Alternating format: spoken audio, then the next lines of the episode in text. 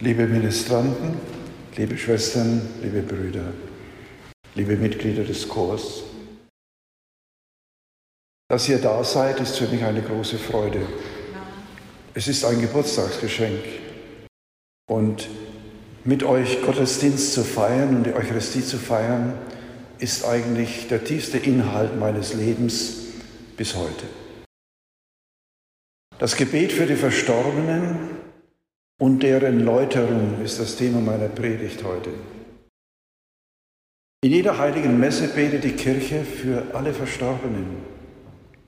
Der Allerseelentag ist ein besonderer Tag des Gedenkens. Wir haben gestern die Gräber besucht. Ich war auch am Grab meiner Eltern und meines Bruders und haben dort gebetet für sie, die uns vorausgegangen sind. Wir feiern die heilige Messe für alle Verstorbenen, gewinnen einen vollkommenen Ablass, den wir den Verstorbenen zuwenden dürfen. Uns auf die Erlösungstat Jesu Christi verlassend, beten wir heute beim Gabengebet, reinige sie im Blute Christi von ihren Sünden und führe sie voll Erbarmen zur letzten Vollendung ein guter Wunsch für unsere Verstorbenen vor Gott. Um die Reinigung und die Vollendung unserer Toten bitten wir. Über allem steht aber das Vertrauen auf Gottes allmächtiges Erbarmen. Ein zweites, schreckliche Bilder vom Fegfeuer.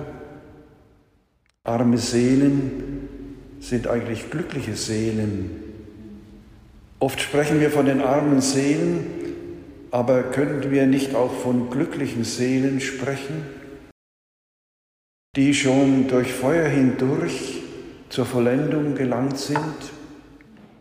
Die Erfüllung unserer christlichen Hoffnung sind sie eigentlich ein ganzes Stück voraus. Und das ist das, was sie eigentlich auszeichnet. Sie sind uns schon voraus in die Ewigkeit. In Gebeten und Lieben und den sogenannten Privatoffenbarungen haben wir viel vom Leiden der armen Seelen im Fegfeuer gehört, sodass es uns schwerfällt zu begreifen, dass sie schon endgültig erlöst sind. In unserem Inneren tragen wir die drastischen Bilder der Barockzeit, wo die Verstorbenen mit gefalteten Händen in einem Feuerkessel oder Feuersee stehen. Unsere deutsche Bezeichnung Fegfeuer ist keine gute Wiedergabe des lateinischen Wortes Purgatorium. Das heißt nämlich Ort der Reinigung. Und dieser Ort der Reinigung ist ja in der Nähe Gottes. Unsere deutsche Bezeichnung Fegfeuer sollte also lieber heißen Ort der Reinigung ein Vorgang, der die Verstorbenen läutert und reinigt, sodass sie Gott in seiner herrlichen Schönheit und Liebe schauen können.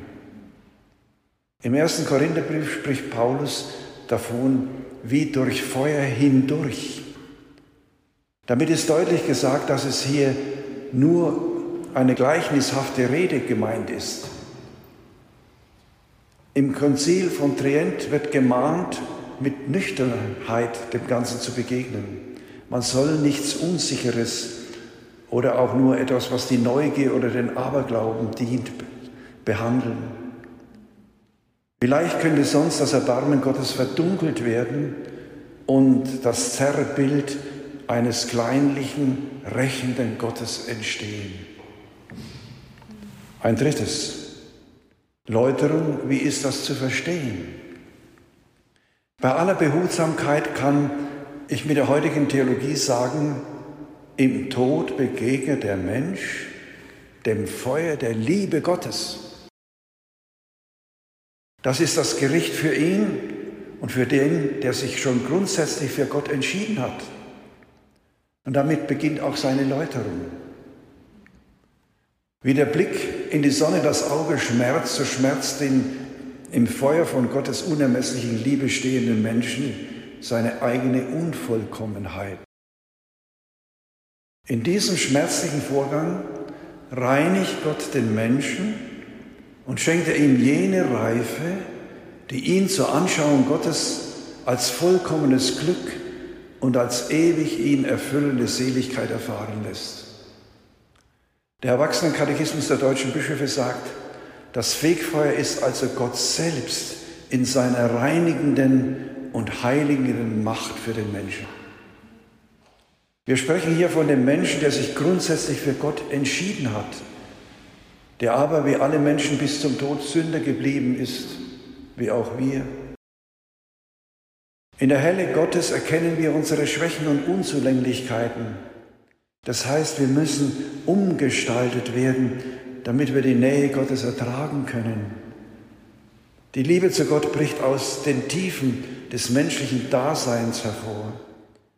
Sie muss bei allen Verkrustungen und Ablagerungen des Lebens hindurch durch den Schutt der Selbstsucht und mangelnden Liebe, der Trägheit und der Glaubensschwachheit hindurchgehen.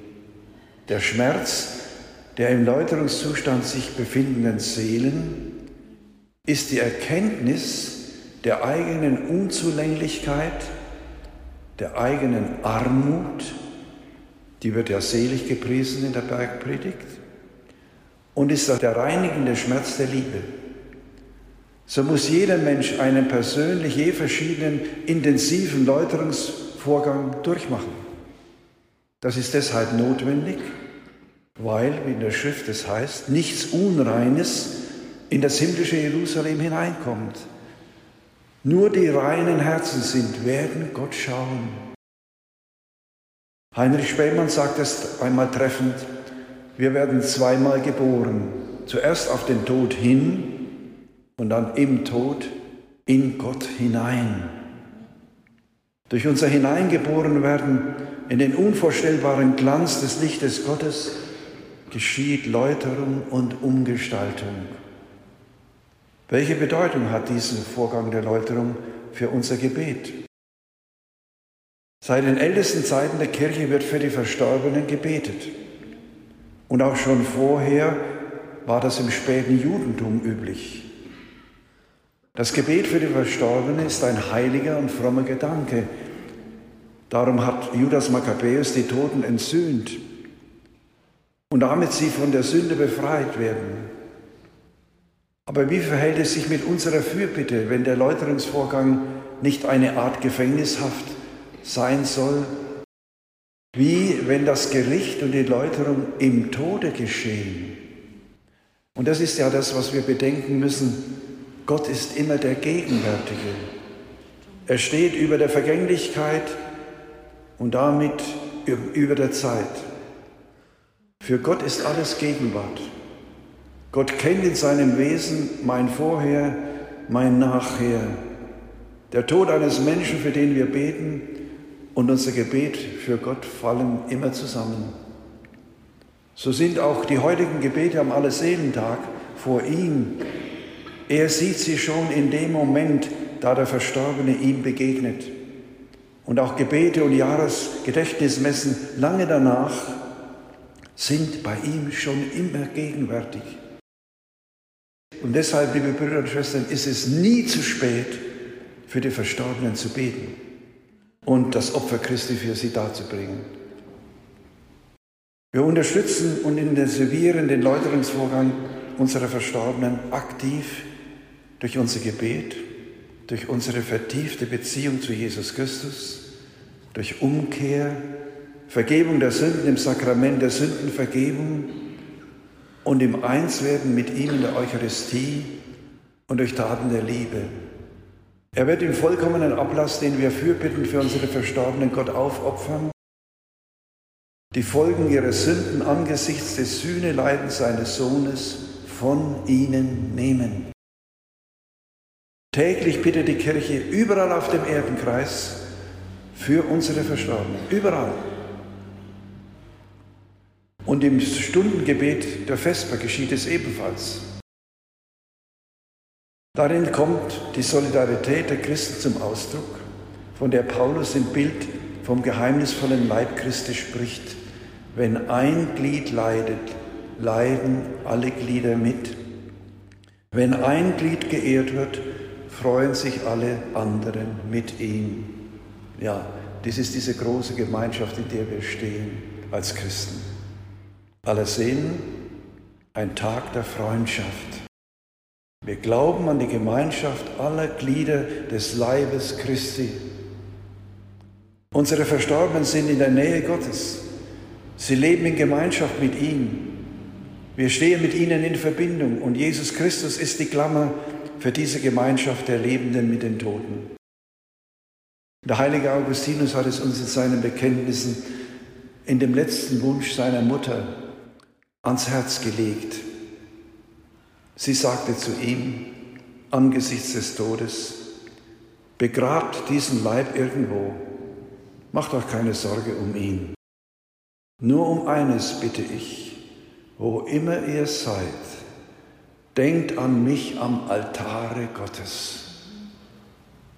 Und das tut die katholische Kirche bei jeder Eucharistiefeier und auch im Vollzug des Stundengebetes. Ich denke, dass diese Bitte der heiligen Monika auch die Bitte all unserer im christlichen Glauben verstorbenen Angehörigen an uns ist. Wir können den Allerseelentag den großen Tag der Freundschaft nennen. Die Verstorbenen sind und bleiben unsere Freunde. In Jesus Christus und durch ihn sind sie für immer erreichbar. Und heute gedenken wir an alle Verstorbenen, auch derer, an die auf Erden niemand mehr denkt. Die Kirche denkt immer an alle. In Jesus Christus und durch ihn sind sie also für uns immer erreichbar. Es gibt nichts, was uns von Jesus Christus trennen könnte, nicht einmal der Tod, außer wir trennen uns selbst von ihm. Es ist gut, dass wir unter den Toten Freunde haben, die uns gegenwärtig bleiben. Jetzt, da sie der Vollendung entgegenreifen, beten wir für sie. Sie werden aber auch unsere Fürbitter sein. Darauf baue ich ganz fest.